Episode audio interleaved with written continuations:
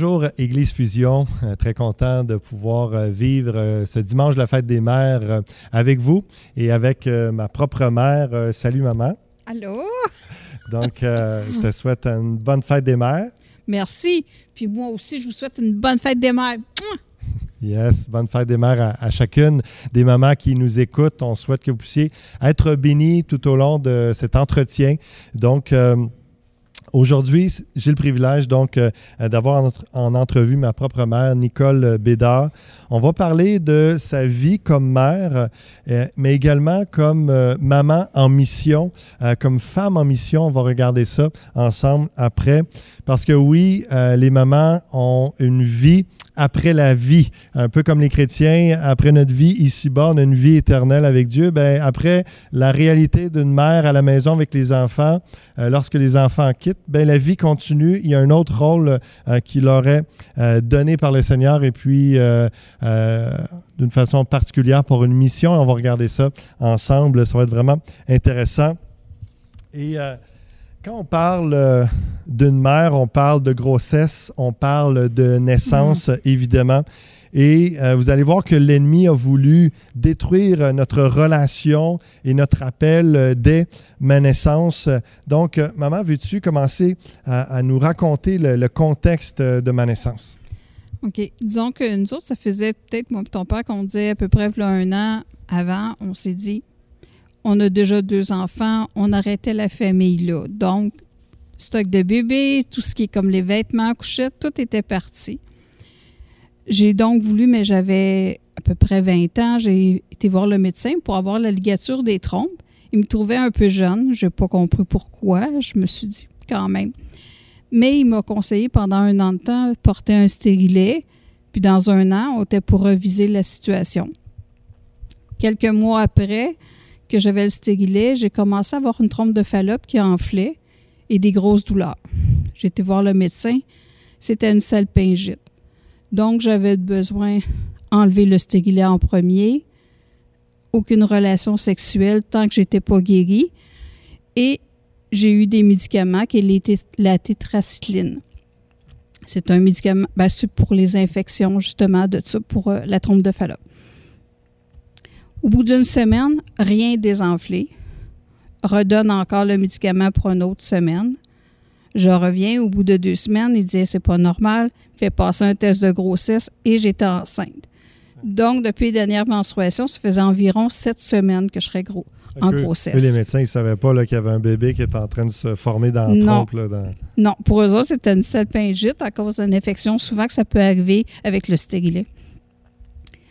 Donc, là, il me commence à m'expliquer ça faisait une grossesse ectopique parce que le bébé était dans la trompe de Fallope. C'est pour ça qu'il était enflé. C'est une grossesse extra-utérine. Je devais aller à l'hôpital à un, endroit à Montréal pour euh, aller tout de suite me faire examiner là. Mais moi, je pensais, j'allais là, je pensais que c'était juste vérifier des choses, mais je n'avais pas dans mon idée c'était pour un avortement. Je ne savais pas que c'était ça du tout. Donc, quand je suis arrivée, ils ont, à l'échographie, ils se sont aperçus que là, maintenant, le bébé était descendu vraiment dans l'utérus, mais qu'il y avait un fibrome aussi qui était collé sur lui, qui était, qui avait aussi, ben, qui avait comme poussé, mettons, en même temps que lui. Là, ils ne savaient pas si l'enfant sera normal ou pas. Ils disaient, avec tout ce qui s'est passé, on n'a aucune idée. Donc, ils voulaient changer les papiers pour l'avortement. je voulais juger si finalement il est normal ou pas le bébé, là, mais. Euh, te laisse continuer. fait que là, c'est ça. Moi, j'ai dit, je ne veux pas décider ça toute seule. J'ai dit, faut que j'en parle à mon mari. Mais eux autres, ils ne voulaient pas. Ils ont dit, c'est une décision à moi à prendre tout de suite. Ben, là, dans ce cas-là, je dis non, faut que j'y pense, là, euh, je vais partir. Mais ils ont dit, tu n'as pas beaucoup de temps pour y penser parce que tu as jusqu'à quatre mois pour un avortement.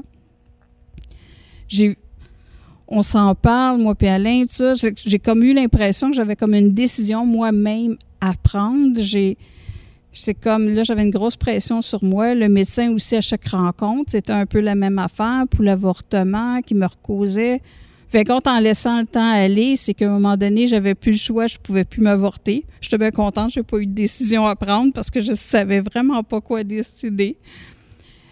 Je me sentais de plus en plus euh, perdue dans ça, dans un poids comme ça, puis j'avais pas l'impression d'avoir d'aide autour de moi pour me conseiller. Je n'étais pas non plus chrétienne. C'est ça, parce que même si tu n'étais pas chrétienne, tu avais quand même des valeurs qui disaient non, je peux pas euh, avorter. Là, pour toi, c'était pas ben, euh, une avenue possible. Non, parce que je me disais, j'avais quand même eu deux autres enfants avant. Pourquoi que là, lui choisirait de pas l'avoir? Fait que j'étais comme vraiment influencée de dire non, on s'avorte pas, tu sais. Je voulais même essayer de rencontrer le curé pour pouvoir y en parler, mais fait ça m'a gêné de, de prendre un rendez-vous avec pour discuter de ça, de savoir quoi faire. Toujours est-il que. Mais là, la grossesse, elle avançait. Le médecin trouvait en plus que c'était pas normal ma grossesse. Il disait le bébé se développe pas normalement. Il est plus petit que devrait se poser. En discutant, il a bien vu, c'est parce que des gros problèmes financiers, presque pas de nourriture chez nous qu'on avait. Le lendemain que j'ai rencontré le médecin, une grosse épicerie est arrivée à la maison, de la viande, etc. Fait que j'ai vraiment l'impression que c'était le médecin qui nous avait payé la traite. Wow! Fait que déjà, il y avait une grâce de Dieu quand même, euh, même si vous n'étiez pas encore chrétien, euh, papa et toi. Oui, c'est ça. Fait que là, après ça, la grossesse s'est déroulée, mais moi, j'ai comme tellement eu de pression comme ça, c'est comme j'ai l'impression. Pour moi, là, c'était ce grossesse-là qui était comme un problème. Je pense que j'ai dans ma dépression, j'ai comme fait un déni de dire je suis pas enceinte. Les gens me demandaient quand est-ce que t'accouches, je me disais ben il y en a pas de bébé, il est mort, tu sais. c'est ça que tu me racontais qu'il y avait tellement de pression avec sur toi d'avorter, mais là que mhm. toi tu le garder, mais en même temps là, il sera peut-être pas normal, il est peut-être pas du bon la bonne grosseur pour le, le, nombre de semaines, etc. Donc ça avec euh, ton état psychologique, là, ça faisait en sorte comme si euh, tu étais en déni. Euh. Ben oui, puis il y avait deux autres enfants à la maison aussi. Là, j'en avais un qui était un an, l'autre m'arrivait, elle avait quatre ans. Donc, c'est comme, j'étais assez occupée, puis en plus, essayer de penser à ça, à cette grossesse-là, là, pour moi, c'était comme, wow, c'était trop, là. Mais j'ai toujours été souvent en dépression, là. Qu'est-ce qui est arrivé quand je suis née, finalement? Fait que quand t'es née, c'est là, c'est comme, j'ai réalisé, Wow, OK, il y a vraiment un bébé. c'est comme, on dirait que je me suis ramenée à la réalité, tu sais. Mais j'ai fait aussi une hémorragie, mais je pense qu'il y avait eu tellement de fatigue que j'avais d'épuisement. Quatre jours après, je me suis fait euh, ligaturer aussi. Puis ça faisait quatre jours, on pensait sortir de l'hôpital, mais tu as commencé vraiment une très grosse jaunisse. Fait qu'il tombé dans l'incubateur jusqu'à l'âge de 16 jours on a sorti de l'hôpital. Pour quelques jours après, il y avait eu souvent des prises de sang à les faire. Euh, toujours te coucher au soleil. Puis moi, dans la seule religion que je connaissais qui était catholique, donc le mieux c'était de te mettre une photo du frère André sur toi. on prend ce qu'on a comme moyen. Mais c'est quand tu as eu cinq mois qu'on est devenu chrétien. Juste euh, la petite anecdote un peu euh, particulière de, mon nom, euh, peut-être juste mm-hmm. raconter avant qu'on enchaîne sur autre chose, mais c'est sûr que dans un peu le déni, la dépression, quand je suis né, euh, t'as dit Ah, Jonathan est là. Puis là, c'est là que papa t'a dit Mais non, c'est Jonathan, il y a deux ans. Là, il est... Donc, là, tu as réalisé que c'était un autre. Puis là, tu cherchais un, nom de, roi. Là, ah oui, oui. Pour moi, c'était important. Au moins, c'était grossesse. Des fois, j'y pensais de temps en temps dans ma grossesse de te donner un nom. Puis je trouvais que c'était important, avec tout ce qui s'est passé, d'avoir un nom de roi. Fait que je pensais à Charles, Henri, euh, tous les noms de rois qu'on connaissait, tout ça, mais il n'y en a aucun qui m'intéressait. Puis fait que j'avais laissé tomber l'idée, j'étais comme assez triste de ça. Puis c'est quand tu as sorti du temps, je mange un biscuit, c'était marqué David dessus. Ben je vais l'appeler David. Ce nom-là m'est venu dire que oui, ça va être ça son nom, mais c'était décevant parce que moi, je connaissais juste David et Goliath, puis c'était pas un roi, tu sais, puis je voulais un nom de roi. J'étais déçu. Et finalement, plus tard, en lisant la Bible, tu as vu qu'il est, devenu roi, ce, David-là. Ben oui. Donc, euh, mais maintenant, juste pour faire un, saut euh, dans le temps, mais c'est quand même de, important de mentionner, euh, moi, mon frère, ma soeur, euh, toute notre enfance, on a eu plusieurs difficultés au niveau de la santé. On a été régulièrement des clients à l'hôpital Sainte-Justine. ma soeur qui a fait une tumeur, mon frère faisait souvent des, des crises d'asthme. Moi, j'ai fait euh, de mononucléose. Euh, ensuite de ça, euh, je cherche le, terme. Néphrite? Non, mais oui, ça aussi. Mais C'est le, le- Ah, l'épilepsie. L'épilepsie, c'est ça. J'ai fait de l'épilepsie pendant quelques années avec des médicaments. Je devenais agressif. euh, Je cassais tout dans, dans la maison. Puis euh, j'étais tout jeune, là, quoi, 5-6 ans? Ah, je- moi, je- plus dans ma tête, 4 ans. Quatre ans. T'étais vraiment pas à l'école. Que... Puis je sais que là, à un moment donné, tu as, tout arrêté ça, tu as prié, puis euh, ça ça Mm. l'a complètement euh, arrêté.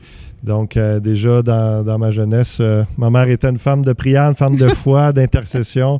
Elle croyait à la, à la guérison. Donc, euh, j'étais très actif, très tannant aussi. Puis, euh, euh, je me suis déjà planté une clôture dans, dans la gorge, juste un- quelques centimètres à côté, puis je mourais. Euh, donc, il y a plusieurs accidents. J'ai déjà fait une hémorragie aussi du nez quand une opération aux amygdales, adénoïdes. J'étais en train de me vider euh, de mon sang sur la table, là, donc retourner en ambulance à, à l'hôpital. Mais à chaque fois, euh, Dieu euh, m'a gardé, puis j'avais une mère et un père qui intercédaient, qui priaient. Puis euh, finalement, on a tous euh, retrouvé la, santé. Puis ça fait très longtemps qu'on n'a pas eu de, problème de santé grave. Le Seigneur a posé sa main sur nous.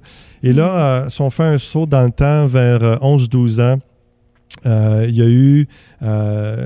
donc, on- juste un peu avant le divorce euh, de, mes parents. Donc, euh, euh, moi, j'étais un peu tannant, puis en- un peu rebelle aussi avec ma mère. Puis, un moment donné, on avait eu une chicane, puis euh, je dit Ah, je veux plus que tu sois ma mère. Des fois, comme des, petits garçons vont dire, sans réfléchir, juste en, colère.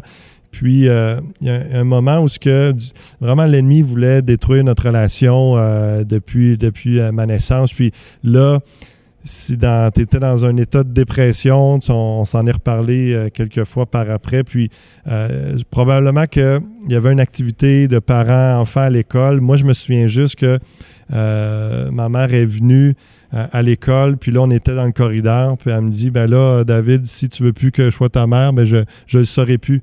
Euh, et puis moi, je comprenais pas, euh, c'était la réaction à, la chicane qu'on avait eue et tout ça, mais elle était aussi un peu en, en- en état euh, psychologique là, difficile. Puis il y avait, ça allait pas bien non plus euh, euh, personnellement. Le, le couple, moi je ne savais pas. Puis quelques temps après, donc euh, ils ont divorcé. Mais moi, ça l'a brisé quelque chose en moi, ce sentiment-là de, de rejet. Mhm. Puis quand il y a eu le, le divorce, euh, on- les enfants, on a choisi d'aller avec euh, notre père. Pendant plusieurs années, plus de cinq ans, on s'est pas vu beaucoup. Euh, quand on se voyait, la relation était froide, était vraiment, j'étais blessé. Puis, euh, donc toi, tu étais dans un, cycle de, de dépression, tu étais éloigné du Seigneur. Mais c'est là que euh, la grâce de Dieu, encore une fois, euh, plusieurs années plus tard, le Seigneur te ramène à lui, Mm. te ramène dans l'Église. Et euh, moi, j'ai à 18-19 ans, début de, de ma vie adulte, euh, je suis vraiment en feu pour Dieu aussi. Puis Dieu m'amène à, à une démarche là, de, de- de restauration.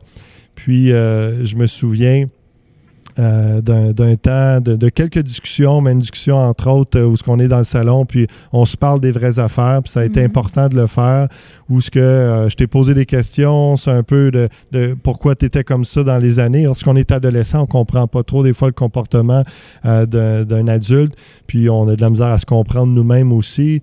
Donc, euh, mais on a pu se parler, on a pu se pardonner, on a pu euh, se faire grâce, puis le, le sentiment de le lien mère-fils est, est- renoué à partir de là, puis le lien s'est renforcé, euh, pu commencer à, sentir davantage euh, la- l'affection euh, de, ma mère et tout ça. Puis, euh, juste avant que je parle de le rôle important que tu as joué dans ma vie pour l'implantation d'église, je ne sais pas si juste parler par rapport à la restauration de notre relation, s'il y a un souvenir qui te vient par rapport à ça. Hmm. Mon. Non, je sais bien que c'est sûr que je trouve que c'est important dans des moments, quelque chose que, que les deux ont vécu, quelque chose, des grosses douleurs, des. C'est bon de ne pas faire exprès d'ouvrir pour faire du trouble, non, mais d'ouvrir pour comprendre, pour pouvoir dire moi j'ai vécu ça comme ça, moi j'ai Ouais. vécu ça comme ça. Au moins on s'échange nos sentiments, on peut mettre les choses plus au clair. Il y a une compréhension qui se fait, c'est comme mais aussi de le faire vraiment avec l'aide de Dieu, tu sais, Ouais. Sans colère. Une fois que tout est tombé, pas sous l'instant où les émotions étaient là. Oui, puis c'est ça que j'ai dans mon souvenir. Je pense qu'il a aidé beaucoup, encore une fois, par euh, l'amour, la grâce de Dieu. Ça a été de pouvoir se parler euh, sans euh, justement, c'était pas des accusations l'un envers l'autre, c'était plutôt un questionnement, mm. une démarche de pardon, repentance, euh, puis un désir, une, communication de dire ben, j'aimerais ça que la relation change, qu'on se rapproche. Mm. Puis, merci Seigneur, il y avait ce désir-là de part et d'autre. Puis, le Seigneur a permis de, de nous rapprocher. Puis, donc, la relation s'est bâtie euh, d'année en année. Euh, c'était drôle au début de simplement avoir une accolade. De, on n'était pas habitué à des contacts euh, physiques, mais on a appris à, vivre ensemble, à échanger, à se connaître, tout ça. Puis, euh, je me rappelle à, l'âge de 24 ans, euh, quelques-uns de l'Église, vous l'avez m'avez déjà entendu en parler un peu le contexte de, l'appel que j'ai reçu euh, par rapport à l'implantation d'une Église à Waterloo. Mais là, vous allez entendre cette version de l'histoire un peu sous l'angle du rôle que ma mère a joué, qu'est-ce qu'elle a reçu elle comme appel également. Donc j'avais 24 ans, ça faisait déjà six ans que j'étais dans, dans, le ministère, mais là Dieu me parle réellement d'implanter une Église. Je suis dans le jeûne et la prière, je recherche Dieu et euh, je vais, euh, a un, petit, un, noyau de, quelques personnes qui prient avec moi puis qui sont intéressés d'implanter l'Église avec moi à partir de rien. Et, euh, donc, on est vraiment une démarche de foi. Et ça fait quelques semaines, quelques mois qu'on cherche la face de Dieu. Et là, je vais faire un. On est en juin 2006. Je m'en vais faire un voyage en Israël. Et puis, je dis à, l'équipe, puis à ma mère, puis aux gens proches, lorsque je vais revenir du voyage, là, je vais, je vais dire si vraiment on se lance, si on est prêt. Et puis, euh, donc, euh, moi, j'avais euh, neuf jours de visite en Israël, puis deux jours de conférence avec euh, David Wilkerson, Gary Wilkerson, Carter Conlon. Euh, j'étais avec les pasteurs Claude Doud, Marc Lecomte aussi. C'est un voyage organisé avec les étudiants de l'ETF. Et le premier jour, le premier soir de la conférence, le Saint-Esprit me saisit, me parle, puis fonce David, je suis avec toi, va euh, pour l'implantation de l'Église. Et moi, je suis touché. Et là, moi, ça, c'est le mardi soir. Le mercredi, ma femme reçoit une parole de Dieu de va appuyer ton mari dans l'implantation d'Église. Et quand je reviens de voyage, j'apprends que Dieu a parlé à ma mère aussi par rapport à un appel particulier et un rôle à jouer. Donc, euh, peux-tu nous raconter ça? Qu'est-ce que tu as vécu? Mm-hmm. Qu'est-ce que tu as reçu de Dieu? Oui, j'étais à l'église. Euh, à l'endroit où j'allais, c'est qu'il y avait des cultes le dimanche matin, le soir aussi, et le mercredi soir. Fait que dans ma mémoire, c'était un dimanche soir que ça s'est passé pendant qu'il y avait un prédicateur qui était là. Il commence son message, mais Dieu nous prend toujours à nous dire quelque chose quand on arrête de penser. Tu sais que là, on est comme sur un. On est vraiment en, arrêt de, penser à ce qui se passe parce que j'étais en position d'écoute de ce qui se disait. Hmm. Fait que Dieu a profité de ce moment-là pour me parler. Il m'a dit qu'il avait tout vu comment ça avait été difficile, ma situation de l'éloignement de mes enfants, mais aussi le fait que j'avais eu l'impression de jamais eu avoir le rôle de mère au complet avec tous les trois enfants, mais surtout avec toi parce que tu étais plus jeune. De ne pas avoir vécu tous les moments de l'adolescence qui est agréable pour une mère, de voir le premier flirt, euh, d'avoir euh, le, de voir le diplôme de notre enfant, de voir euh, les échecs ou justement les succès à l'école. Tous des moments où ce que ça ne pourra jamais être récupéré. Il avait tout vu ça. Mm-hmm. Puis il savait que dans mon cas, ça m'avait toujours bien pesé. Puis là, il avait décidé de me redonner encore plus. Mais de la façon la mieux, c'était, il m'a demandé directement que j'ai comme mission de te suivre, de t'épauler pendant ton ministère. Mm. Pour moi, c'était toute une grâce qui me demande ça. Parce que tu te sens tellement fautive puis coupable que tu as l'impression que tu ne pourras plus jamais faire quelque chose. C'était le, plus grand événement qu'il n'y avait pas pour moi. Fait que là, je savais vraiment que Dieu m'a vraiment pardonné, puis qu'il me redonnait quelque chose qui était juste pour moi, là, que c'est pas toutes les mères qui peuvent vivre ça, puis moi précisément. Mais il y a un verset qui m'a donné pour que je m'accroche vraiment à ça. C'est dans Luc 8. Bon, on va passer tout de suite ou on va y arriver? J'arrive. faut être patient avec moi. Bon, OK. 8, le verset 3. Jeanne, femme de Susa, intendant d'Hérode, Suzanne et plusieurs autres qui l'assistaient de leurs biens. Mais pour moi, j'étais Suzanne. Elle est nommée parce que, et plusieurs autres, mais c'était de l'assister de, tes, de mes biens, donc Ouais. de te suivre, de t'épauler. Mais en plus, vu que pour moi, ça voulait dire Suzanne, c'était pas un inconnu. Ça veut dire, oui, j'avais une position et je serais là, puis que je pouvais être une de tes premières brebis, mais aussi celle qui t'accompagne en arrière, de, de voir à tes besoins. Puis pour moi, c'était important. Oui, puis c'était un moment qui, euh, qui m'a touché, puis je vais, je vais dire dans quelques instants tout ce que tu as pu m'apporter euh, dans ton rôle de mère de soutien, euh, euh, mais ça me fait penser, euh, juste avant justement le divorce, moi j'étais gardien de but au hockey, puis une des choses qui m'avait beaucoup touché de ma mère, puis qui m'a manqué dans toutes mes, mes saisons suivantes de hockey, c'est qu'elle était plus là pour assister au match, mais quand elle assistait avant le divorce et avant notre éloignement, elle faisait toutes les statistiques de mes games comme gardien de but, mes blanchissages, le nombre de lancers, le nombre d'arrêts. Puis moi, je voulais être Patrick Roy, donc euh, j'étais vraiment euh, fier de voir ça. Puis j'évoluais, puis euh, mes performances allaient assez bien, mais j'avais le soutien de ma mère, puis c'était celle qui était là aux premières loges, puis en train de, me dire comment j'avais bien performé, m'encourager. Mais là, elle était là aux premières loges de premier ministère pastoral et était là, là un peu comme pour noter les bons coups puis euh, m'encourager puis c'était vraiment je, en repensant en- à tout ça par la grâce de Dieu ça a permis de revivre euh, ça m'amène des beaux souvenirs ça m'a permis de revivre des, des bons moments euh, mère-fils puis euh, aussi, tu parlais de, euh, ça a été un temps, le fait de répondre à l'appel de Dieu au niveau de tes dépressions cycliques, ça t'a pu même être restauré au niveau mental de, euh, et que le Seigneur a, a- même t'a permis de- d'arrêter la, la médication. euh. Oui, oui. C'était pas mal dans cette période-là là, que une fois que ça s'est passé, que j'ai. Il y a comme quelque chose vraiment en moi. Là. Je sens que je me perçoive. Wow, ça l'a arrêté. Je sais- C'est quand j'ai réalisé, écoute, ça fait un an.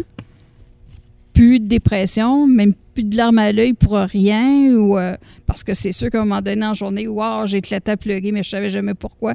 C'est comme. Il y avait beaucoup de choses qui étaient parties. Mais là, tu n'oses pas trop dire, Hum, je pense que je suis guéri. hein. On attend toujours que le temps passe parce que pour être sûr que ça soit vrai. Mais tu sais, quand les années ont passé, même aujourd'hui, je peux dire oui, non. C'est.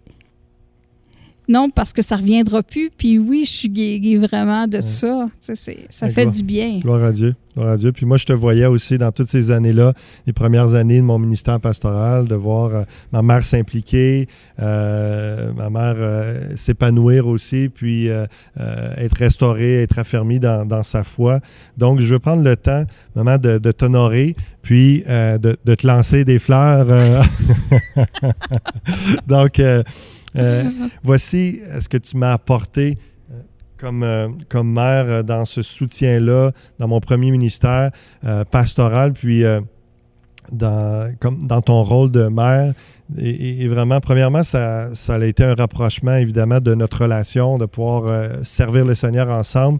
Puis ça a, été, ça a permis que Dieu restaure notre relation encore plus, aller en profondeur, permettre de pas juste euh, être mère- mère-fils, mais même ouvrier pour le Seigneur ensemble.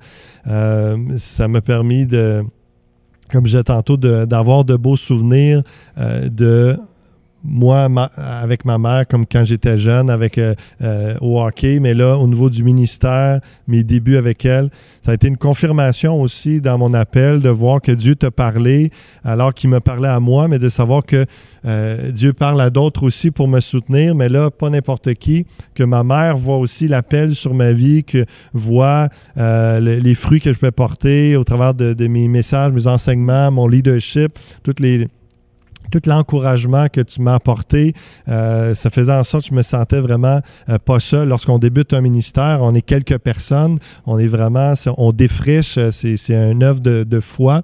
On fait confiance à Dieu, mais d'avoir des gens proches euh, comme notre mère qui nous soutient. Euh, donc, ça a été un fort encouragement. Toutes tes paroles de gentillesse, tes paroles comme quoi que les- les- le message était bon, le message était encourageant, que tu étais encouragé de voir les nouvelles personnes, de voir l'Église grandir, de voir l'impact, euh, peu importe les, les paroles euh, que tu disais de vie dans, mon cœur, euh, sur, ma famille, sur... mon épouse, mon église, ça, vraiment, ça ça m'encourageait, ça me renforcissait dans ma foi puis euh, j'en suis reconnaissant au Seigneur. La sécurité financière que tu m'apportais au cas que euh, je savais parce que tu me l'avais partagé, que Dieu t'avait donné cet appel-là, que si jamais j'étais dans le besoin financier ou l'Église, tu étais là pour backer.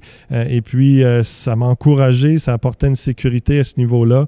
et évidemment, tu as été une aide énorme au niveau de l'administration, la comptabilité à l'Église, avec tes études en comptabilité. Tu peut être une bénédiction pour moi de me décharger parce que pour plusieurs jeunes pasteurs, euh, dans l'implantation, c'est souvent ce qui est lourd de gérer l'administration. On a peu d'expérience. Toi, tu, savais comment remplir les documents légaux, comment euh, satisfaire les normes du gouvernement, de faire les choses en bonne et due forme. Puis tu es, quelqu'un de très euh, perfectionniste, pointilleuse. Tu veux dans le sens de, tu veux vraiment être certaine que euh, tout soit bien fait pour qu'on ne se fasse pas taper ses doigts. Puis tu voulais honorer Dieu aussi dans la façon qu'on faisait on gérait nos finances, qu'on gérait l'administration. Donc, euh, euh, tu as été toute une bénédiction, puis un soulagement du fardeau de l'administration pour moi. je veux t'en remercier encore euh, aujourd'hui.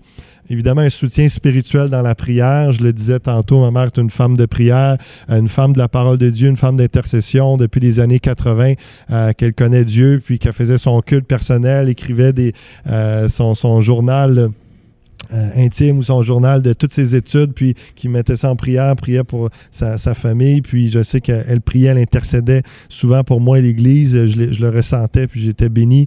Euh, la foi, le fait que tu étais là, puis de, de voir euh, que tu apportais aussi, tu croyais à ce qu'on on faisait, tu croyais que Dieu agissait, puis que donc la foi que ça va bien aller, que ça va marcher, tu me communiquais ça régulièrement, malgré que tu peux être une personnalité anxieuse sur certaines choses, craintive, mais en même temps, c'est le rôle d'une mère de s'inquiéter de, un peu tout pour euh, euh, leurs enfants, mais euh, tu avais la foi que Dieu était là, que Dieu allait intervenir, qu'il fallait juste faire confiance. Puis, euh, tu m'as apporté vraiment une fierté de, ma mère, une fierté de devoir servir Dieu. tu as toutes sortes de dons que j'ai pu découvrir plus en te voyant aller à l'Église, en te voyant servir dans l'Église au niveau de l'enseignement, tu as un don de parole, euh, tu connais bien la, Bible, euh, les, les, Saintes Écritures, tu as une créativité, euh, tu as un don d'écriture aussi, tu aimes écrire, puis toutes sortes d'histoires que tu vas écrire. Puis une des preuves de ça, c'est un, livre qu'elle a composé pour les enfants, La foi de Burke. C'est comme deux poissons avec l'histoire de la pièce que euh, Jésus dit à Pierre, va pêcher, puis lorsqu'il va pêcher le poisson, il y a une pièce euh, dans euh, sa bouche, et puis elle a fait elle raconte l'histoire pour les enfants. Puis c'est vraiment touchant. Moi, lorsque j'ai lu ça, euh, puis j'ai dit, wow, c'est ma mère qui a écrit ça. L'inspiration derrière, parce que l'histoire biblique, elle est là, mais avec euh, vraiment pour un accès pour les enfants, avec une inspiration, c'est vraiment de toute beauté. Puis de voir aussi que tu as été dans différentes églises à porter ce, livre-là, faire des enseignements, euh, plusieurs plusieurs dizaines, peut-être plusieurs centaines aussi ont reçu euh, ce livre-là. Tu me disais aussi que même dans ta mission dernièrement, que tu as pu distribuer à, plusieurs personnes ton livre. Puis euh, moi, ça, m'a rendu fier de voir que tu as mis tes dons au service de Dieu, euh, que puis ça a porté fruit à l'église à Waterloo, ça a porté fruit dans, quelques églises au niveau de leur éducation chrétienne. Puis de, juste cette histoire-là de, foi était touchante. Et euh, tu as osé aller euh, enseigner, aller euh, faire ce livre-là. Puis moi, je t'encourage vraiment à continuer d'écrire. Je t'encourage à. C'est pas la première fois que je te le dis, mais il devrait avoir. Je sais qu'il y a déjà une suite à ces, à ces histoires-là. Et il y en a plusieurs.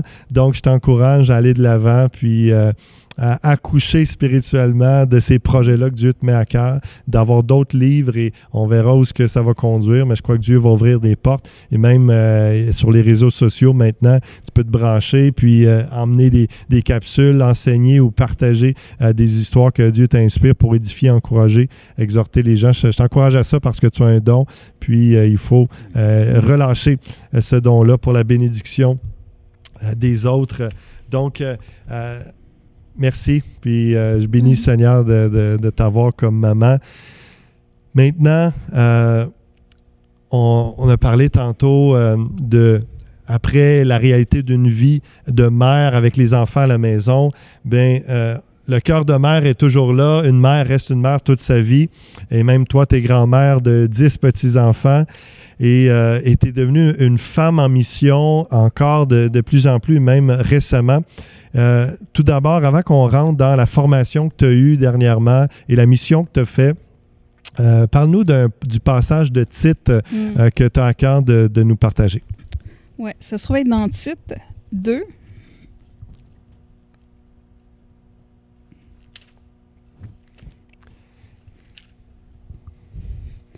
Le verset 3 à 5 dit que les femmes âgées doivent avoir l'extérieur qui convient à la sainteté, n'être ni médisantes, ni à donner au vin, qu'elles doivent donner de bonnes instructions dans le but d'apprendre aux jeunes femmes à aimer leur mari et leurs enfants, être tenues, chastes, occupées aux soins domestiques, bonnes, soumises à leur mari, afin que la parole de Dieu ne soit pas blasphémée.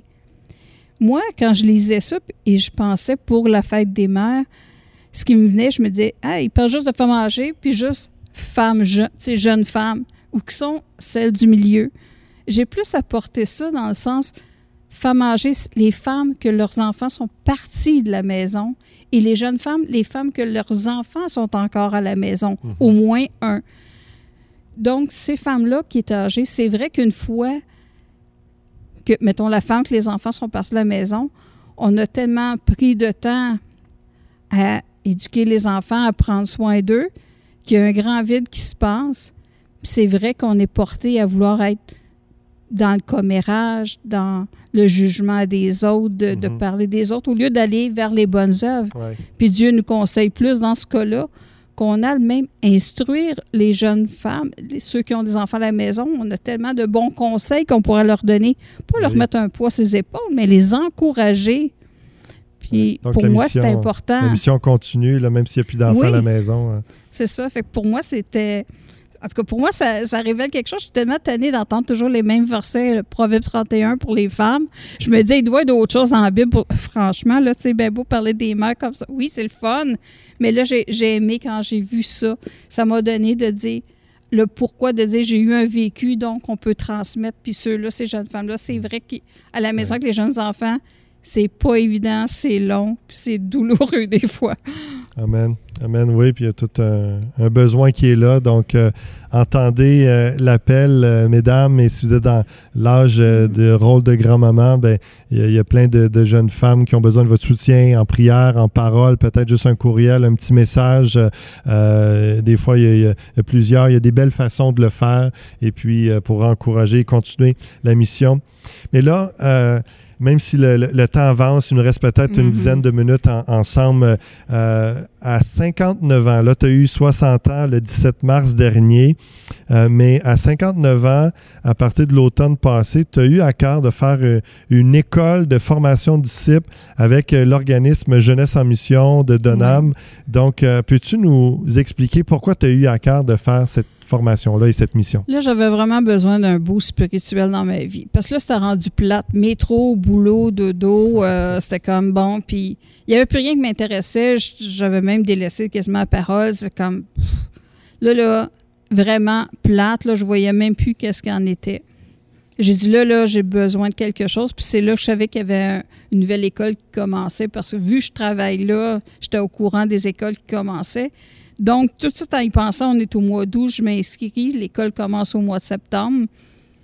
Après, je réalise, euh, OK, ça, ça veut dire qu'il faut plus que je travaille, il faut plus que. je suis comme un six mois intensif, il parle de mission, mais dans le fond, j'avais toujours eu à cœur la mission, ça m'avait toujours intéressé, ça me permettait d'y aller, puis en même puis à deux coups, autrement dit, en même temps, de m'aider spirituellement, ben m'aider pour ça. C'était tout un pas de foi là, financier, entre autres. Là.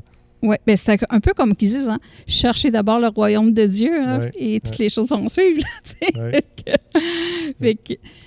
mais on se fait pogner au, tournant parce que j'ai dit, je disais tout le temps, même à tout le monde, ah, je suis occupée, j'ai hâte de demander chez nous. Euh, la vie enseigneur, c'est dans ma tête, c'était comme rendu plate. Puis c'est toutes des mensonges. Que, dans le fond, je croyais. Ben là, j'avais jamais l'impression que je parlais de mensonges. Un des premiers cours qui était entendre la voix de Dieu, il nous met- pas qu'il nous met au défi, mais il nous parle justement de qu'est-ce qui pourrait bloquer notre Mhm. relation avec Dieu. Oui. Mais moi, quand en tant que vie chrétienne, on le sait que c'est le péché, mais je j'en voyais pas dans ma vie. Mais quand j'ai réfléchi, je l'ai vu. Et ça m'a sauté en pleine face. Toutes les raisons que je m'étais menti moi- à moi-même et aux autres. J'avais un problème, de- une dépendance de jeu, de Hmm. jeux vidéo. Ça, c'est spécial, hein? 59 ans, puis euh, souvent, c'est les, les jeunes, les jeunes adultes sont euh, vraiment identifiés avec cette dépendance-là. Mais écoutez bien, parce que vous allez peut-être vous reconnaître, vous avez 50, 60, 60 ans, 70 ans, euh, il y a peut-être un, un- un pattern de vie euh, créé un peu par- peut-être par le découragement, l'ennui ou de toutes sortes de, de raisons qui font en sorte que ça mène là. Je te laisse continuer. Oui, puis là, c'est ça que ça m'amène aussi, il est fait manger ni à donner au vin. Donc, problème de dépendance qui peut arriver quand Oui. on se sent seul. Puis c'est ça qui m'est arrivé, c'est... Mais moi, le jeu était tellement... Ça a de la banal quand on parle de ça. Ben voyons, c'est une forme de détente. Il y a détente et détente. Quand tu dis que tu t'empêches de sortir, tu t'empêches de vivre quasiment juste pour ça, que c'est des nuits entières, des fins de semaine au complet, sous quatre noms différents que moi je roulais. Ça veut dire quatre ordinateurs différents pour pouvoir jouer. Fait que c'était des gens en ligne, c'était ma vie au complet qui était là. Je me sentais valorisée, bonne, etc. J'avais de la misère à décrocher de Tu ça. disais que même des fois, le- des, nuits- des nuits blanches à, à jouer, là. Ah oui, oui. Ah, vraiment, vraiment. euh, c'est fou. Je hein? pense que je calculais pas le nombre d'heures, mais sur 24 heures, des fois, ça pouvait être 16, 17 heures facilement. Entre ça, ben là, j'allais manger. Ou si j'allais travailler, parce que c'est quand même mon gagne-pain, tu sais. c'est- Fallait bien que je la paye, cette Internet-là, si je voulais jouer. fait que c'est... Fait que là, ça, ça m'a vraiment frappé de dire justement toutes les fois que je me mentais quand je disais que j'étais occupée. C'était pas occupé, c'était que je voulais aller jouer. C'était pas que je suis bien à la maison, c'était pour aller jouer. Tout ce que je m'étais privé, puis ça, c'est hein, tranquillement, ça te sert, ça te sert, puis là, c'était comme Ah! Mais aussi, je connais comment qu'on fait quand il y a quelque chose dans notre vie, un péché qui est dans notre vie ou une dépendance, Mhm. comment on fait pour la régler. C'est de la dire à voix haute. Fait que dans ma classe, hein. oui, dans ma classe, je l'ai dit ouvertement. C'est sûr avec des pleurs parce que t'es tellement gêné, humilié, Je comprends. mais j'ai dit, faut que ça se règle puis il faut que ça finisse. Fait que j'ai tout avoué devant eux autres. Mais j'ai un très bon groupe d'étudiants qui étaient avec moi. On était 19. Même si c'était des jeunes, c'est comme. Pour eux autres, j'étais leur mère, leur grand-mère. Donc, ils ont eu vraiment une grande affection envers moi. Ils m'ont épaulé dans la prière, dans les encouragements, des cartes qu'ils m'ont faites. Ils m'ont. euh, souvent des lettres qu'ils m'ont écrites. Ils me serraient dans leurs bras. euh, Wow. m'embrasser. Fait que ça a été vraiment, euh, autant moi aussi envers eux autres, c'était la même chose que ils étaient proches de mon Ça, ça a cœur. été une belle communauté. Puis toi, dans, Ah oui. dans ton célibat, ta solitude, ça t'a permis aussi de, de goûter à, à la force, à la beauté de la communauté de foi, le- le- les, les chrétiens qui sont là pour te soutenir puis t'encourager. C'était beau de voir ça là, dans différentes générations. Euh, juste avant qu'on parle un peu de faits saillants euh, dans, dans ta mission, euh, juste encourager, vous l'avez entendu, ma mère le parlait au niveau de la confession, c'est un principe biblique pour la guérison, la restauration, la délivrance. Euh, Trouvez quelqu'un en qui vous avez confiance, qui va entendre votre confession, que vous puissiez euh, confesser votre, votre dépendance, votre péché, et puis euh, demander pardon à Dieu. Demander sa force, sa grâce pour avoir l'aide du Saint-Esprit, pour marcher en nouveauté de vie, marcher libre. Et la personne à qui vous allez avoir confessé, vous êtes redevable envers cette personne-là. Cette personne-là va pouvoir faire un suivi, prier pour vous, vous soutenir, euh, vous encourager. Peut-être euh, vous allez pouvoir aller chercher d'autres soutiens, comme ma mère avait plusieurs personnes euh, qui la soutenaient avec des paroles, des prières. Donc, je vous encourage à oser faire ce pas-là pour ce pas-là pour votre délivrance, pour votre guérison intérieure et une marche de chréti- chrétienne libre et euh, forte, ferme pour la gloire de Dieu. Donc, euh, et là, euh, pour euh, résumer brièvement, parce qu'on pourrait parler vraiment longtemps de, de tout ce que tu as vécu, euh, c'est, si je résume rapidement, c'était trois mois de formation que tu as Ouais, trois mois de pleurs. Trois mois de pleurs, d'approfondissement, de connaissance biblique, mais intérieurement aussi où ce que le Saint-Esprit travaillait en toi.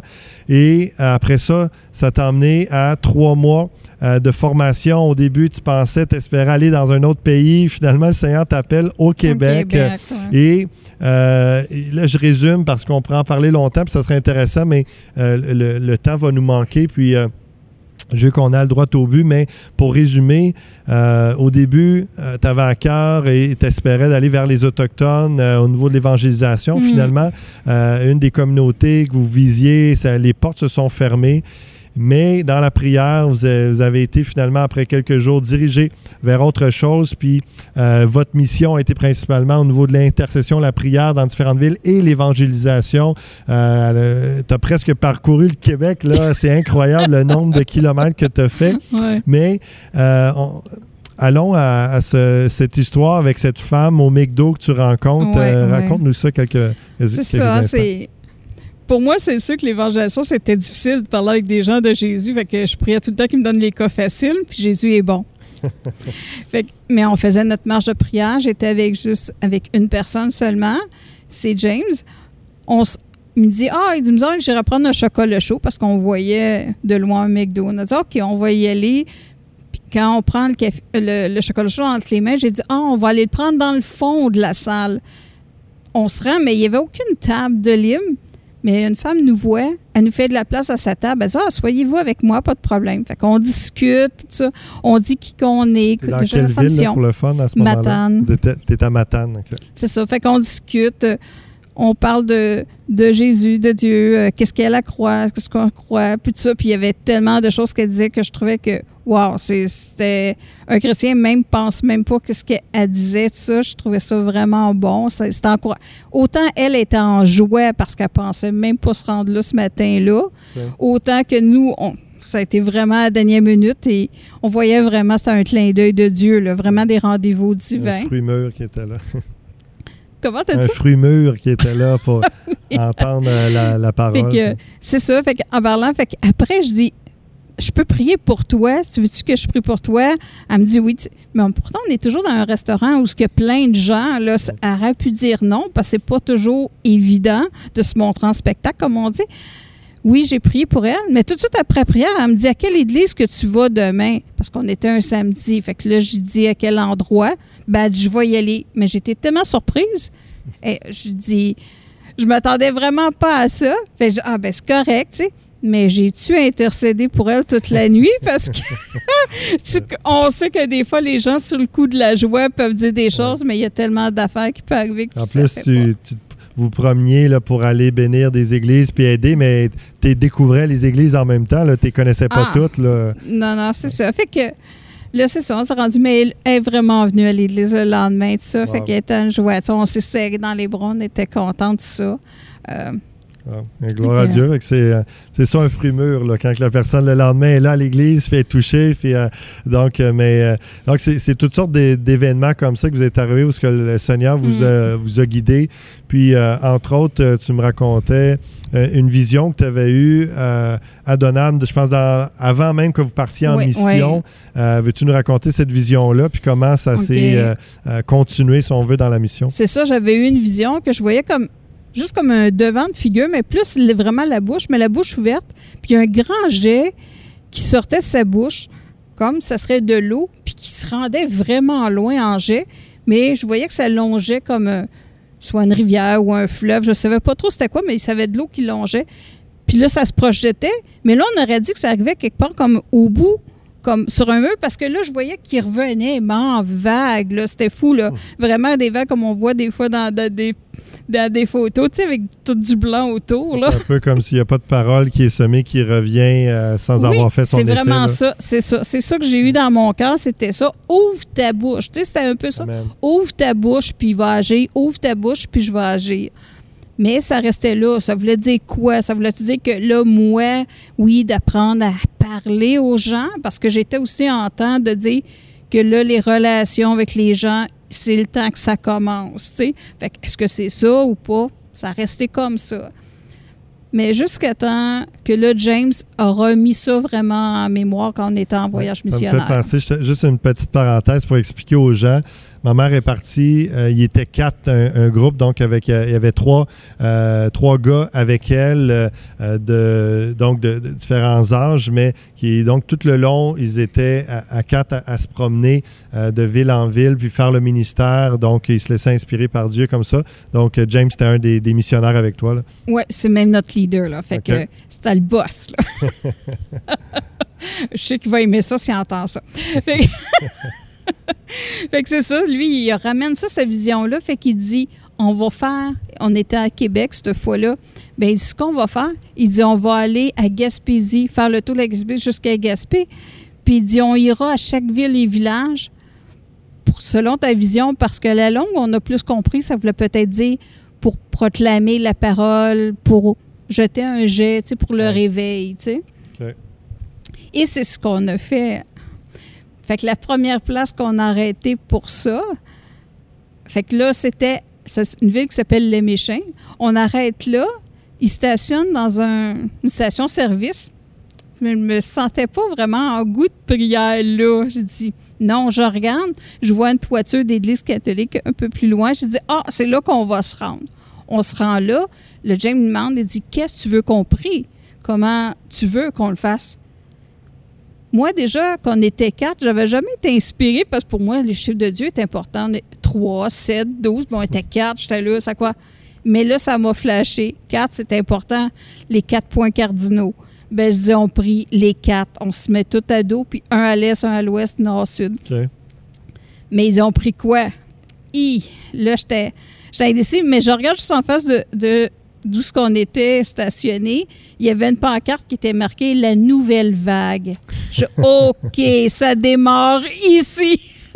Wow. Donc, je dis, on va prier pour le réveil pour proclamer, dire que Jésus soit roi. Puis aussi, dans ce village-là, on pas, ben, ville ou village, je ne sais pas comment on peut la nommer, mais c'est des églises maisons, ils n'ont pas de pasteur, ça fait longtemps qu'ils prient, qu'ils veulent avoir quelqu'un, Avoir vraiment, euh, des gens de foi. Donc, aussi, on priait en action pour ça. Mais on voulait que notre proclamation se jette tout autour. C'est vraiment quelque chose d'avait intercédé, qu'il y ait euh, une nouvelle vague du Saint-Esprit qui se manifeste euh, dans toutes les villes, là, le Saint- les, les vagues de l'Esprit qui, qui viennent réveiller les Ouais. cœurs, emmener les âmes au, au Seigneur. tout a ça. suivi le fleuve Saint-Laurent, puis c'est ça qu'on a Ok. fait partout, jusqu'à Gaspé. Je pense que le, le plus loin, c'était Murdochville, vous avez été? Ou c'est vraiment Gaspé, Gaspé, parce que. Murdochville, c'est comme en, revenant, là. Puis là, euh, le, le dernier mois, parce que là, euh, ta mission, c'est de janvier à mars Oui. 2020, donc de cette année, juste 3 avant la pandémie. Là. ouais, 3 janvier au 14 mars, je suis arrivée le 14 mars. Juste avant, euh, donc on est vraiment là, euh, dans les limites jusqu'au début de la, de la pandémie, euh, son retour. Mais là, le dernier mois, vous étiez à Montréal. Tu étais un peu découragé d'être là. Puis là, le Seigneur te donne le mot Thibault lorsqu'il était en écoute de Dieu. Raconte-nous un peu cette histoire-là. Ah, c'est ça, parce que je suis là, Montréal. Qu'est-ce que je viens de faire là? Moi, j'étais bien là, dans les petites villes, les villages pour aller marcher. Puis là, je me sentais dans mon élément. Là, c'était comme plus c'est grand, plus tu te sens tout seul. Plus... Puis là, c'est là qu'en prière, il me donne un mot Thibault. Mais je, mais je vois deux onglets, puis c'était sur le deuxième onglet. Qu'est-ce qu'il veut dire? Bon, c'est-tu un commerce, c'est une ville? Mais moi et Dieu, on joue souvent à ce jeu-là. Il me lance juste un mot, puis je fais une recherche, puis je le fais. Mais moi, j'aime ça fouiller, fait que ça fait mon bonheur. Et je trouve, Thibault, il pouvait avoir l'avenue Thibault ou il pouvait avoir la ruelle Thibault. L'avenue Thibault semblait plus commerciale, industrielle, ça m'intéressait pas. Ruelle, qu'est-ce que je vais aller faire là? Mais j'en parle aux gars. Fait que autres, étaient tous enchantés de ça que j'avais ça. Mais moi, ça. ça me tentait pas trop. Fait que je laisse tomber. Là, James me remet ça en mémoire parce que lui, il est bien fatiguant avec ça. De revenir avec euh, ce, qu'on- Ouais, ce que vous avez Quand reçu. Dieu euh, dit quelque chose, on le fait. Ouais. Je dis, OK, je vais y aller. Fait qu'on on est trois qui décident d'y aller. On se rend, me disait, qu'est-ce qu'on aller faire dans une ruelle? C'est un derrière de la maison. Il n'y a pas de gens à les rencontrer là. Justement, Ouais, non, il n'y en avait pas. Mais en entrant, c'était tellement beau. Il y avait plein d'arbres. Les arbres qui longeaient, mettons, jusqu'à l'autre, ça suivait la ligne comme téléphonique, euh, plein de feuillages, mais plein d'écureuils, d'oiseaux. On se croyait vraiment ailleurs. C'était. Même un qui était avec nous n'a pas arrêté de prendre des photos. On a resté là longtemps parce que c'était comme. Faisait du bien de voir ça, là. Mais dites, quel contraste. que le Seigneur t'encourageait à aller voir ça, puis toute sa création, euh, même en, en plein Mm. Montréal. là. Puis euh, il y avait un deuxième volet à Oui, ça. c'est ça, parce que il, il m'a fait le côté plaisir en me l'en dit, tu vois, il y a des choses belles, même dans qu'est-ce que toi, tu vois pas avec tes yeux, il y a des Mm, choses belles. ça, Mais en venant, il y avait quand même notre travail missionnaire qui était toujours là. Une femme prenait du temps à marcher. Fait que là, quand elle nous a vu à stance pour nous laisser passer, elle dit Moi, c'est parce que j'ai mal à une jambe, fait que je vais vous laisser passer. Mais on est là en mission. On va-tu la laisser avec son problème? Non. Donc, on dit on peut prier pour vous, madame, pour votre jambe, pour votre Mhm. douleur vous avez. Ah, c'est correct. Fait que oui, on a prié les trois pour elle. Mais après ça, elle était tellement touchée. Oui, on n'a pas vu de guérison sur le coup. Mais la guérison, des fois, vient plus dans le cœur. Elle était tellement touchée. Elle dit Jamais personne prie pour moi. Comment ça, vous faites ça? Puis là, je disais ça, on va ville en ville, puis c'est ça qu'on fait. Hmm. Vous faites ça pour elle. C'était tellement. Puis sans qu'on. Tu sais, aucun revenu avec ça, là, c'est que. Wow! Ça l'a vraiment impressionné, touché de voir que des gens pensaient à elle. tu sais. Ouais, fait que ça vaut la peine d'écouter Dieu, et d'être obéissant, puis on touche le, le cœur de quelqu'un qui, est- qui a besoin. Puis comme tu sais, c'est surprenant de voir cette dame-là. Il n'y a jamais personne qui a parlé du Seigneur, prier pour elle, prendre le temps, une attention Mm. euh, personnelle. là. Ça. Donc, c'est ce que vous avez fait, ce que Dieu vous a amené à, à faire. Puis, euh, dans cette attention personnelle-là, ça me fait penser aussi, tu me racontais, euh, euh, je veux juste le mentionner rapidement comme ça, tu étais comme une mère aussi pour euh, les, les missionnaires avec toi parce que, bon, c'est des jeunes hommes, puis ils étaient loin de leur pays parce que c'est des gens qui venaient pas Mm. du Québec. Puis, euh, donc, de ta présence et vice-versa, là, euh, c'était vraiment familial, puis euh, ça Ah, leur ouais. faisait du bien d'avoir un petit câlin d'une maman, grand-maman. Ouais, ouais. Donc, Ben, même, c'est ça, ce que je me souviens d'un événement. Justement, j'étais en train de faire le souper, puis il y en a un qui arrive en arrière de moi, puis il me serre dans le dos, avec, au cou, tout ça, tu sais, ben fort, tu sais, comme je qu'il fait avec sa mère, là, tu sais. Mais là, là, c'était comme, moi, autant que ça m'a fait du bien, mais autant que lui chantait qu'il n'avait de besoin, là. Ouais, c'est bon. Hein, on, va, on va conclure avec euh, une dernière question que j'ai pour toi. Euh, Qu'as-tu euh, compris puis appris de l'évangélisation dans, dans tout ça? Vraiment un travail sur moi-même de dire, de comprendre plus des choses qui se passent que du monde autour de moi, mais que j'ai vu que même au Québec, il y a tellement de villes qui recherchent un pasteur et qui Mm. n'en ont pas. Il y a une église, pas de pasteur, et des gens, des groupes de maisons, pas de pasteur. Tout le monde crie, plan, veulent quelqu'un, veulent un bon enseignement. Puis je trouve ça plate parce qu'en même temps, la moisson est tellement blanche, il y en a tellement que oui, Ouais.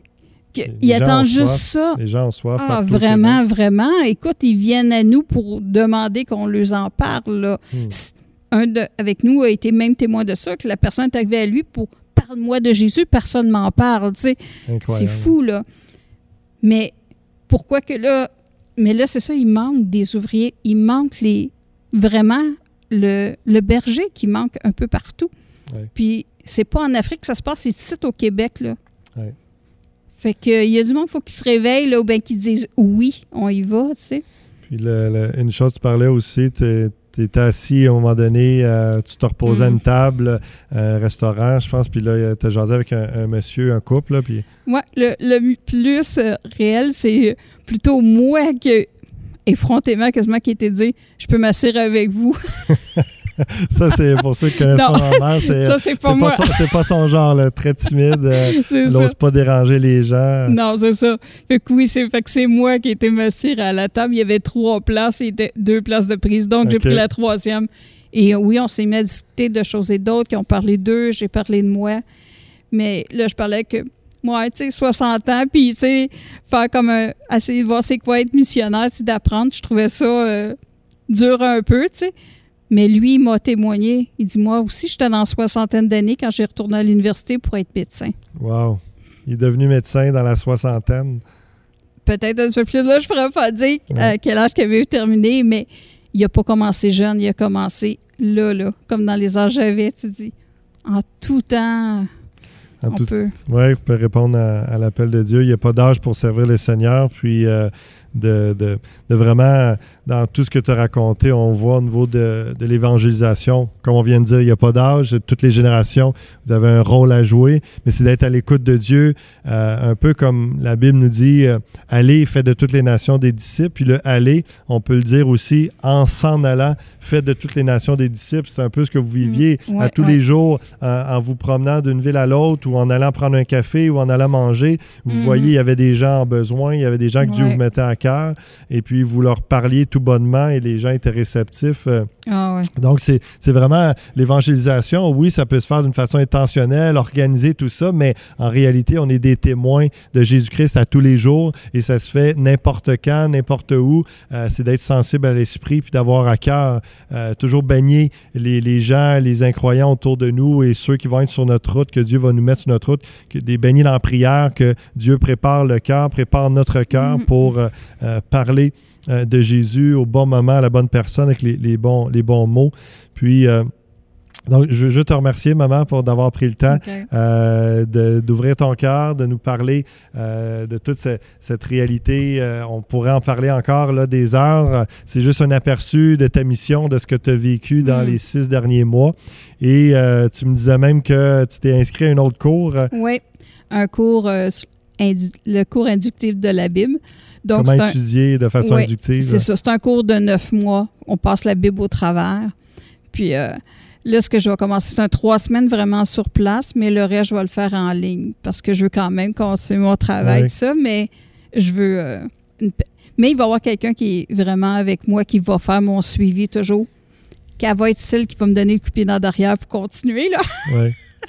Ben, félicitations. Je pense que, en tout cas, tu es une inspiration pour moi, puis tu es une inspiration, je suis certain, pour plusieurs qui t'entendent, voir à 60 ans, de continuer à avoir des projets, d'avoir et d'aller creuser la parole de Dieu, parce que lorsqu'on on se laisse former, ajouter des connaissances dans nos vies, ben Dieu il va nous utiliser pour les répandre sur d'autres, puis je suis certain que Dieu va encore t'utiliser pour porter de nombreux fruits au Québec ou même peut-être accomplir un tes Mm. rêves de voyager. euh, éventuellement, on verra euh, ce que Dieu va ouvrir comme porte. Mais euh, félicitations. Merci euh, pour l'entrevue. Puis j'aimerais juste conclure euh, en priant pour chacun d'entre vous qui écoutez, peu importe de, de quel endroit vous êtes. Vous avez entendu le témoignage, vous avez vu comment comment Dieu, dans sa grâce, peut restaurer euh, une relation? On- on- plusieurs euh, euh, vies de famille sont brisées à cause de situations comme on, a vécu par le, rejet, le divorce, des, dépendances ou des dépressions, différentes difficultés. J'aurais pu m'éloigner aussi du Seigneur et de ma mère, de ma famille, endurcir mon cœur, mais par la grâce de Dieu, il nous a ramené, il a restauré, il a restauré notre relation, puis que ce soit avec euh, votre mère, votre père, un membre de la famille, un ami, quelqu'un de proche, que vous êtes en, en chicane, vous êtes en peine, qui euh, vous êtes divisé. Je vous invite à la restauration, je vous invite à mettre ça en prière, je vous invite à aller demander pardon si euh, c'est nécessaire, à pardonner la personne et, vraiment laisser Dieu agir dans votre cœur et dans son cœur pour restaurer, ramener l'unité dans votre famille, ramener l'unité dans vos relations parce qu'on a un Dieu d'unité, on a un Dieu de restauration qui fait euh, des miracles euh, dans les vies. Et euh, je terminerai en disant aussi, je veux prier pour vous de peu importe votre âge, peu importe, peu importe votre génération, vo- votre contexte physique. Je sais que même ma mère, des fois, au niveau de la santé, c'était pas évident dans le, le- le parcours. Elle s'est blessée en cours de route, elle avait des douleurs, mais Dieu l'a utilisé. Il y a une grâce quand même, elle a persévéré. Donc, peu importe notre contexte, Dieu veut vous utiliser, peu importe votre âge, euh, recevez ce- cette semence de foi, cette inspiration à répondre à l'appel de Dieu. Et laissez-moi, s'il vous plaît, prier euh, pour chacun d'entre vous. Seigneur, merci pour euh, ma mère. Merci pour l'œuvre que tu as fait en elle et en moi. On voit que tu es un Dieu patient. On voit que tu es un Dieu de famille, un Dieu de, de relation qui veut l'unité, qui veut qu'il y ait de la paix, de l'harmonie, qu'il y ait de l'amour, du pardon dans les familles, dans les relations qu'on a les uns avec les autres. Seigneur, même si ça a pris des années, euh, je te remercie d'avoir euh, ramené ma mère à toi, de m'avoir euh, amené à toi, d'avoir guéri mon cœur, d'avoir guéri le sien, d'avoir permis qu'on œuvre pour ton nom ensemble et pouvoir euh, vivre cette relation mère-fils euh, euh, à ta gloire et de gloire en gloire d'année en année. Merci, tout ça est grâce à toi seulement, Seigneur Jésus. Et je te prie pour tous ceux qui, entendent ce témoignage, qui ont des relations brisées avec leurs parents ou avec les membres de la famille. Seigneur, tu es le Dieu de guérison, de restauration. Viens faire la différence. Amène le pardon, amène l'amour, amène la foi que tu vas le faire, que c'est possible et que autant que ça dépend de nous, tu nous appelles à être en paix avec tout le monde. Seigneur, viens restaurer les familles, je t'en prie, mon Dieu. Viens aider les gens à voir c'est quoi le premier pas qu'ils ont à faire. Viens les amener à, avoir de l'amour, de, la bonté, de la grâce, euh, à relâcher le pardon sur des gens qui les ont blessés, qui ont dit des choses qu'ils n'auraient jamais dû dire, qui ont posé des gestes qu'ils n'auraient jamais dû poser. Seigneur, on parlait tantôt, ma mère disait comment des fois on dit des choses, on est, il y a un traumatisme psychologique, a des choses qu'on ne saisit pas euh, ce qu'on fait à l'autre et ce que l'autre euh, nous a fait, à quel point ça peut nous troubler et troubler ensuite la relation. Seigneur, viens euh, guérir la santé mentale chez plusieurs personnes qui entendent en ce moment. Viens amener l'espérance, la foi, la paix dans le cœur et l'unité. Et oh Dieu, je termine en, te demandant que euh, tu parles par ton Saint-Esprit fortement dans les cœurs aussi, les différentes générations. Seigneur, que les jeunes te servent, répondent à l'appel, qu'ils ne soient pas dépendants au jeu, à autre chose, mais que tu sois premier dans leur vie. Et même des gens de 60 ans et plus, Seigneur, tu n'en as pas fini avec eux. Tu veux qu'ils te servent, qu'ils te glorifient et qu'ils portent du fruit et qu'ils s'épanouissent jusqu'à leur dernier souffle. Seigneur, viens mettre une onction particulière sur chaque personne. Viens te révéler à eux, comme tu l'as fait pour ma mère, Seigneur Dieu. Viens ramener une soif de toi dans le cœur des gens. Viens ramener une soif de ta parole, de la prière, de, chercher et de te mettre en premier dans leur vie, Seigneur. Agis, mon Dieu. Augmente la foi et qu'il n'y ait plus d'excuses ou de justification, mais plutôt une confession des fautes, des péchés ou des dépendances euh, de chacun pour amener à la, guérison, à la délivrance, à la libération, comme ma mère a vécu dans cette libération de la dépendance au jeu qui euh, nuisait à ses relations, qui nuisait à sa santé, à son temps et qui, perdait sa vie à ne pas te servir, Seigneur Dieu, pendant quelque temps. Et là, elle est pleinement euh, pour toi avec un désir de continuer d'avancer. Insuffle cette vitalité, ce désir de te servir dans tes enfants et dans tous ceux qui entendent, et que chacun place sa foi en toi, Jésus-Christ, le chemin, la vérité et la vie, le seul Seigneur et Sauveur de nos âmes, seul qui nous le seul qui nous pardonne de tous nos péchés et qui enlève, comme tu l'as fait dans la vie de ma mère, qui enlève la culpabilité, la honte euh, de, nos erreurs, de nos actions passées. Tu l'as fait dans ma vie aussi, Seigneur, de me purifier mon cœur, de, me pardonner euh, tout péché pour me permettre d'avancer en nouveauté de vie et d'avoir une belle relation avec toi, ô oh Dieu, comme mon Père céleste, mais aussi avec ma famille, avec ma mère. Merci de ce que tu continues de faire et de ce que tu vas faire à partir de ce message et ce témoignage. Que ton nom, Jésus, soit élevé au-dessus de tout nom, soit glorifié. Amen, et Amen. Merci d'avoir été là, d'avoir écouté euh, ce, témoignage. Merci encore une fois, maman. Je t'aime beaucoup. Je te souhaite euh, une bonne fête des mères et à vous toutes euh, qui écoutez également. Bonne fête des mères à, toutes. Soyez bénis abondamment et chacun d'entre vous que euh, l'Éternel se révèle à vous et qu'il euh, vous démontre tout son amour et vous bénisse. Merci. À bientôt.